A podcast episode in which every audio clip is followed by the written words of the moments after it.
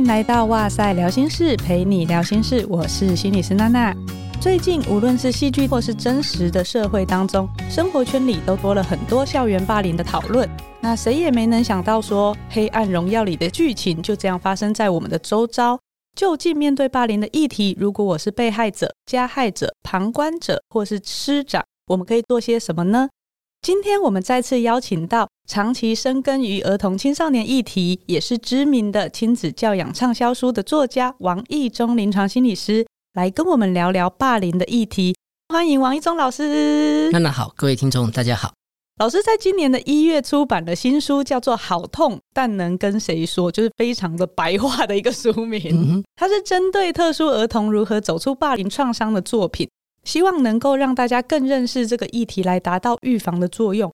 老师一开始是什么原因会想要出这本书呢？因为自己的临床工作上，不管在心理治疗所或校园，常常会发现有一些特殊需求孩子，特别是隐性的部分。因为我们大多数对于听障、视障或肢体障碍比较容易明显的去分辨出来，但是对于有一群孩子，他可能是自闭儿、亚斯儿，或者像过动儿、妥瑞儿。选择性缄默、学障、智能障碍、自负优异，这些孩子比较有些内隐的部分，不容易被觉察，不容易被发现。一般老师或同学对这些孩子并不是那么熟悉，不是那么了解，所以常常不要说霸凌，有时候一个不当的对待，就足以让这些孩子非常痛苦。像老师刚刚讲到不当的对待，我想说，霸凌这个词大众应该已经不陌生了。可是到底什么程度才算是霸凌呢？其实，就霸凌这个议题，我们可以这么来看，是一个单向式。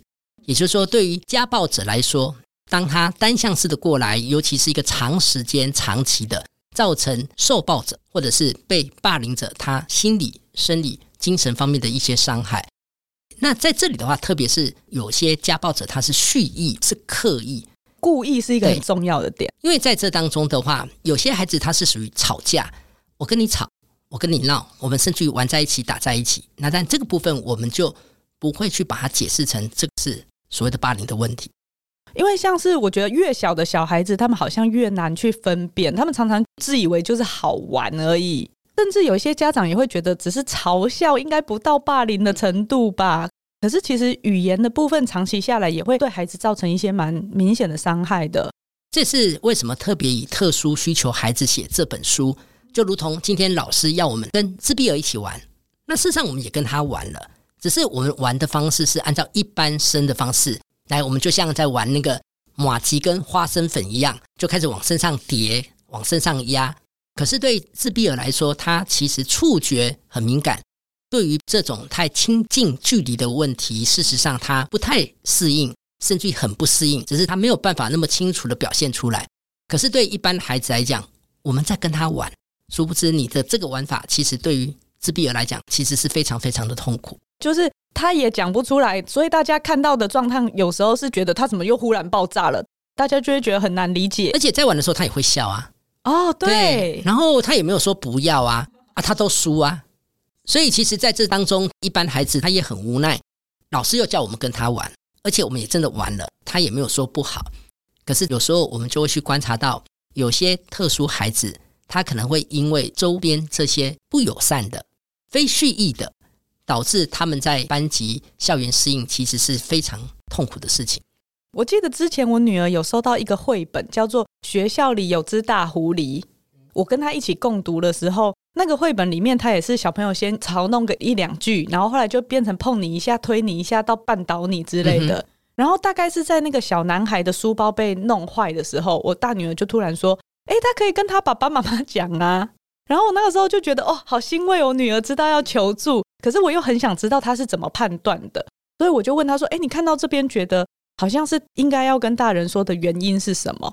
然后她就会说：“哦，因为前面她还有可能那个狐狸是在开玩笑啊，或是她玩的时候眼镜掉到地上，也可能是不小心的啊。可是弄坏书包就一定是故意的了吧？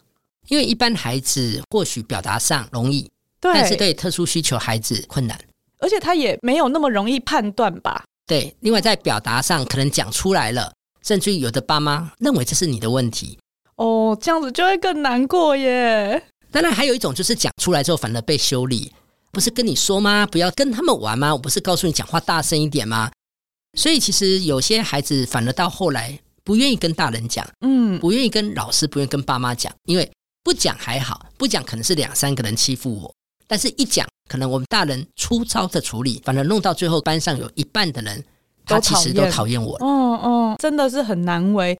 第一个是让大家有一个概念，就是关键在老师刚刚说的，有没有是故意的，有没有想要伤害这个人的意图，是很重要的一个参考依据。然后另外就是。如果他能够不喜欢就不要玩，也不能强制的话，应该就算是要不要参与这个活动而已。可是如果看到戏剧中的那种霸凌，他如果想离开，他们还是持续的羞辱他，啊、或者是他并没有办法离开那个或停止这个游戏的话，这样子应该就算是有点强制力了吧？其实对许多遭受霸凌的孩子，他很想按下那暂停键，但是很抱歉，决定权不是在你，在对，对，就是今天。加害者、家暴者，我想玩你就是玩你，一直玩到下一个人出现，或者是我们不想玩的为止。所以在这当中的话，你会发现，霸凌这件事情，没有任何人有义务被霸凌，也没有人有任何权利去霸凌别人。嗯，可是纵使这些孩子一般生特殊需求的孩子，我可能用不同的方式表达出来了，我不要。但是说真的，对于家暴者来讲，才由不得你。是，所以我觉得，如果是身为家长说，你就跟他说你不要啊，真的是风凉话哎、欸。哦，对，甚至有些孩子，如果以选择性缄默症的孩子来说，我说不出口啊。对啊，所以在这种情况下，也许一般孩子讲，也许容易，但是对有些特殊需求孩子好难。这个暂停键，如果今天是被害者的话，他想按也由不得他的；但是如果今天是霸凌的那个人，他也不想当十恶不赦的坏蛋。小时候有一些同学会特别孤立某个孩子，他们就觉得很自然的不喜欢他，大家就渐渐不跟他玩了。可是他们后来上课以后，他才意识到说：“哦，原来这个可能是霸凌哦。”所以他内心就有点冲突，因为他有点想说：“哎，我不是故意要变成坏孩子的，我也怕被骂，不知道怎么办。”所以他们也会开始有点否认的内在历程，是觉得说。哦，老师说要长期的啊，故意持续的啊，我们又没有长期，那我我不用跟他道歉吧？或是他不是那个霸凌群体里面的核心，可是他也很想脱离，那这种状况怎么办？如果他曾经是加害者，其实对于加害者来讲，假设会自我觉察到我的言行举止已经越界了，那这还算是好事哦，因为其实对大部分的加害者来说，他其实并不认为的。没有觉察，我其实就不会去做后续的控制。而且以家暴者来讲，通常问题都是归咎给对方。对，就是说都是因为他怎么样怎么样怎么样，所以，我才欺负。今天假设我曾经家暴过别人，我现在开始怀疑自己，我的行为是不是越界？那基本上这个还真的算是好哦。但是一般来讲，这种情况很少很少。哦，原来是这样。反正是目睹霸凌的孩子会比较矛盾。就是我现在发现这群人在欺负我，到底要不要站出来？但是我站出来会不会成为下一个被霸凌的人？对啊，那说跟不说，有时候其实不说又怕被霸凌者到后面，假设真的因为这样子想不开，自我伤害了，自杀了。那假如说了，我会不会变成受害者？说与不说，其实是目睹霸凌的孩子最难过的地方。那怎么办呢？因为如果老实说我是父母的话，我会觉得基于一个伦理道德正义，我会教我的孩子说：你看到别人这样，你要见义勇为，你要仗义执言。嗯、对，但是我也很怕他出事呢。对，所以其实有的家长也会反过来，别人会讲你不要去淌这个浑水，哎，你就不用去管，这个也会有。其实有时候对有些家长来讲，正义感都在别的孩子身上，嗯，但对自己的孩子，其实就是做好自我保护就可以。所以有些孩子其实也会出现一种在判断上，当不同的大人、老师告诉我们说要勇敢说出来，但是爸爸妈妈又说这不关你的事，除非说在这个班上有第二个、第三个、第四个，大家都站出来，那至少这时候对目睹霸凌者来讲，我就不会是落单的那个人，就是还有一个团体的力量。当然，我觉得身为家长，如果今天有听到或者是知道这样子的事情的时候，能够开始去跟老师做班级上的一个回馈跟管理也很重要吧？是，因为目前的状况是我听说有一些老师们，不管是对特殊儿或是有这样子状况，会特别安排某一堂课，然后让那位同学可能不在的时候，跟班上的人介绍某一个疾患是什么啊，让他们比较认识。那孩子也会知道怎么样子跟他相处是比较好的，也会比较能够接纳那个状况。老师如果要做这件事情，会强烈建议先知会家长，嗯，也就是家长同意之后，嗯、尤其是在这个班上。所以有些家长并不希望孩子的特质，比如说雅斯伯格症，让其他同学了解。曾经有一个国中生，他就提过，他希望老师能够了解什么是雅斯伯格症。这时候对老师来讲，就不觉得我的一些行为是故意，但是我并不想要让其他人知道我是雅斯伯格症，因为其他人可能会以这样子的一个理由来欺负我，来捉弄我。所以在这当中，特别是在班上，如果老师要针对班上的同学讲。家长的同意，这是一个很重要的。接下来的话就是问当事人，老师下个礼拜一早自习要做这件事情，通常会让孩子二选一，一个是你可以共同参与，另外的话你可以待在辅导室或者待在资源班，因为每个孩子感受不一样，有些孩子并不喜欢你背后再说，对，因为有时候你没有先知会孩子，等到老师讲完之后，同学再跑来告诉他，你知道老师今天趁你不在的时候跟我们说你是雅斯伯格症。哦，这听起来也是不是很舒服哈？是非常的不舒服，因为有些孩子他宁可你尊重我，嗯，所以有的孩子会要求他要参与，嗯，但是有的孩子他想要回避，所以这个是特别在做入班宣导，可能老师在处理上必须要细腻。在校园服务，有的学校会让家长签同意书，就是老师来做这件事情。可是我刚刚想到的是，像老师你刚刚说的，如果他希望老师知道，可是他希望同学们又不要有这个标签跟知道。可是如果他又有些行为，或者是某一些需要帮忙的时刻的时候，那老师班级经营管理会不会有点困难？所以回到一件事情，就是当孩子害怕同学知道，这时候我们可以进一步去厘清他担心的是什么。因为毕竟对当事人来讲，他的感受很真实，我很怕。但是我的想法不见得合理，是，所以在这当中，我们与其去强调他到底是什么疾病、什么特质，重点可能是摆在如何相处的部分。那但我们最后还是会希望让孩子愿意接受，同学们了解他的一些身心特质。嗯，因为这些特质如果别人了解的话，好像比较不会也踩到他的雷啦。因为事实上我们在做特教研习，今天的对象如果是以老师来说。我们去强调这些疾病、这些障碍、这些特质，有时候老师也不见得懂如何相处，更何况我们跟小朋友花了一节课、两节课去谈，他们可能还是不知道，还是抓不到。对，所以如何相处这件事情会是一个关键的部分。刚刚是说的是日常生活中的互动嘛？可是如果一般的校园在霸凌事件已经发生以后，通常他们会做什么处理呢？其实我必须这么讲。校园在处理霸凌这件事情，真的得要非常的细腻。比较严谨一点的话，必须考虑到被霸凌者的感受。可是，往往有些学校比较粗糙的部分，就是老师把霸凌者叫过来，把被霸凌者叫过来，接下来再找几个证人。这种情况下，让孩子去做对话。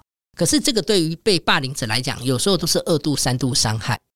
被霸凌者其实有权利拒绝跟霸凌者同时在同个空间，而且光那个情境他就已经吓得要死了，他要怎么讲？所以在这里的话，变成说以校园的处理比较严谨一点的话，今天我们可能需要时间跟家暴者。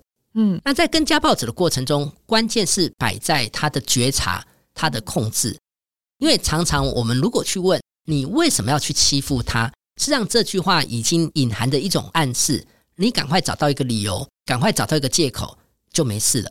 所以，当我们这么问，也许家暴者就会讲：谁叫他讲话都讲得不清楚？谁叫他我问了他这么多次，他怎么都不反应？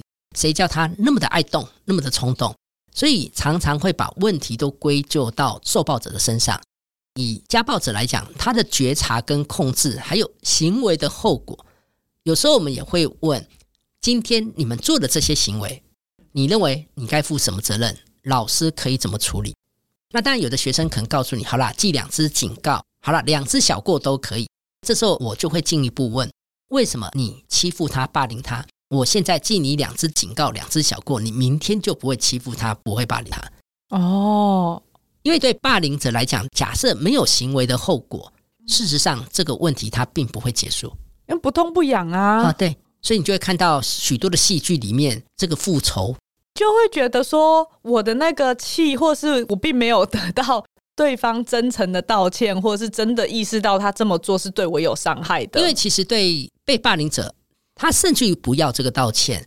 然后有一个很重要的，就是不要强迫被霸凌者跟霸凌者和解。对，我可以不原谅他。像有的老师会觉得他已经被记过了，他也跟你道歉了啊，不然啊，不然你还要怎样？那接下来就是你的问题喽。所以其实对有些被霸凌者来讲，为什么是这样？我是有权利拒绝跟他对话。我们很不希望老师在处理上都是快速。就是表面上处理省事啦，对不对？那但还有一种最讨厌的就是把霸凌归咎到两个孩子是在吵架，两个孩子是在打闹。你只要把它归到吵架打闹，事实上学校这部分责任就不大。哦，就是他把这个大事化小，小事化无了。事实上这样子变成黑数的很多啊。哦，就是你被掩饰掉了。我们会一直宣导说，希望孩子可以说出来。问题是，如果我们学校和老师不让孩子觉得是可以好好处理这件事情，不是可以信任的，那他如果发生了，并不会被保护，谁敢提出来啊？嗯，有些孩子宁可不讲。对啊，像前面提到，有的孩子我不讲还好，一讲更糟糕。但我必须这么讲，整个霸凌事件责任绝对不是班级导师而已，而是整个行政，从校长、主任到相关的老师跟班级的孩子。甚至于家长怎么来看待这件事情？我相信遇到这样子的事情，对大家来说都会是蛮大的冲击。可是大人还是有那个保护者的角色在。我知道最近其实也发生一些事件，我觉得求助以后你会发现说，这些议题好像就是绕来绕去，就绕在学校老师，然后可是孩子的声音好像困兽之斗，就算家长想要发声也发不出去，然后最后就是发生大家不想要看到的结果。那除了学校的老师跟家长以外，还能跟谁求助啊？在这整个过程，我通常会先问孩子，尤其是被霸凌者，你需不需要我们大人帮忙？但有的孩子可能告诉你不用，就是你让我说就可以，你让我把这个感觉经验说出来，接下来我会自己处理。那有的孩子会希望，那但这个希望接下来我们可以进一步问，那你希望老师怎么做？你希望爸妈怎么说？那但有的孩子可能会要求。比如说要求对方转学转班，但是我们有时候会来看这样子的要求在实务上是不是合理。所以在这当中也曾经有被霸凌的孩子会抱怨：为什么我被霸凌，辅导的人还是我？哦，为什么霸凌者他们都不用接受辅导？但也会出现对于辅导、智商、治疗这件事情污名化，他觉得自己是被列管这样子。哦，当然，就班级老师。辅导系统的介入，甚至于有些心理师的介入，都是针对这个孩子的需求进来。嗯，只是说在这当中，到底这些资源是由学校来安排，还是家长本身对外去寻求协助？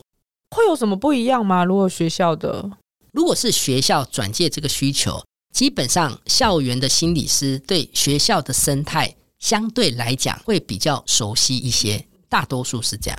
反过来，如果说是家长去求助，不管你是心理治疗所、心理咨商所，或者是身心诊所，就会看整个过程，包括你的时间、相关的治疗费用等等。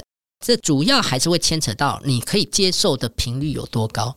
嗯，可是一定会需要有辅导的历程，他们才会比较好嘛。有孩子也结束完调查完，然后他觉得他达到他的诉求了，就 OK 的吗？哦，当然也不是啊，因为对被霸凌者孩子，有时候是一辈子的事情啊。对啊，也就其实霸凌者可能对不起被处罚，他就结束了，但是遭受霸凌的孩子，可能是一辈子的问题。我自己也接触过一些受到霸凌的孩子，你会发现。可能其实是蛮长期的，可是他来的时候已经隔好久了。然后他可能是讲他国中的事情，可是他都已经大学了，那才变成忧郁，才变成什么的。因为像我们有些孩子，他虽然离开了被霸凌的这个学校、这个班级，但是接下来他还是会暴露在类似的情境。就我今天可能在班上，哎，这些同学对我很要好，但是我发现他的眼神跟原来家暴者好像，或者是我发现，哎。班上有个同学可能认识之前的同学，这时候对当事人来讲，他的焦虑、他的压力可能又开始浮现上来。所以很多遭受霸凌的孩子，他只要暴露在类似的情境，假如他创伤的部分没有经过协助的话，其实会一而再，再而三。也就是虽然我今天是小学，可是等到我到国高中，我的这个问题可能都还是会再浮现上来。那你如果再加上本身孩子他有一些特殊性，如果再加上被霸凌的这个经验，连带的就会带来其他身心方面的困扰。嗯，然后你就会觉得说，哦，他的学业啊，他的人际啊，他的情绪啊，很多部分都会因为这个而连带的有一些我们叫做什么后续的一些后遗症。好了，先前在一所学校，一个高职的女孩子第一次见面，她当时就告诉我一件事情，他其实有一个空瓶子。里面存了很多药，但是他不知道他什么时候会吞这些药。可是他当时有一个要求是，这件事情能不能不要跟老师讲，能不能不要跟父母讲，能不能不要跟同学讲？